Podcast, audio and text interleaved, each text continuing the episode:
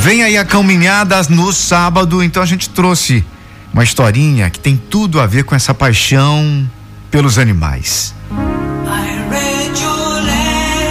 É a história da cachorrinha boneca de Chico Xavier.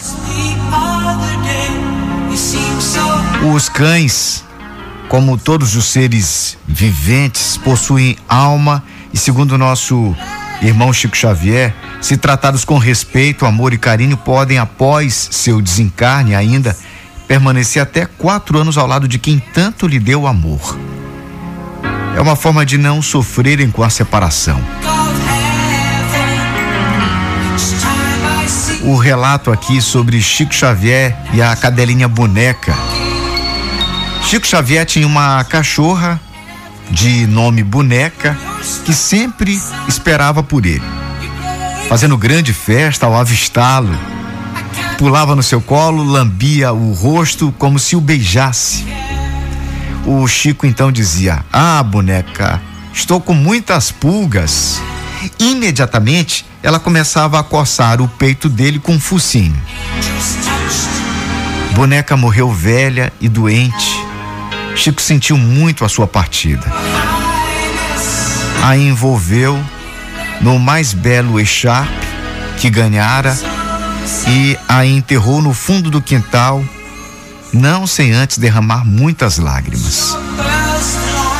Um casal de amigos que a tudo assistiu, na primeira visita de Chico a São Paulo, ofereceu a ele uma cachorrinha idêntica à sua saudosa boneca. A filhotinha, muito nova ainda, estava envolta num cobertor e os presentes a pegavam no colo, sem contudo desalinhá-la aí da sua manta. A cachorrinha recebia afagos de cada um. A conversa corria quando Chico entrou na sala e alguém colocou em seus braços a pequena cachorra. Ela, sentindo-se no colo de Chico, começou a se agitar e a lambê-lo. Ah, boneca, estou cheio de pulgas, disse Chico. A filhotinha então começou a coçar-lhe as pulgas e parte dos presentes que conheceram a boneca exclamaram: Chico, a boneca está aqui? É a boneca, Chico?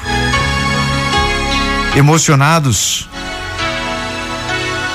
perguntamos como isso poderia acontecer e Chico Xavier respondeu: Quando nós amamos o nosso animal e dedicamos a ele sentimentos sinceros, ao partir, os espíritos amigos o trazem de volta para que não sintamos sua falta.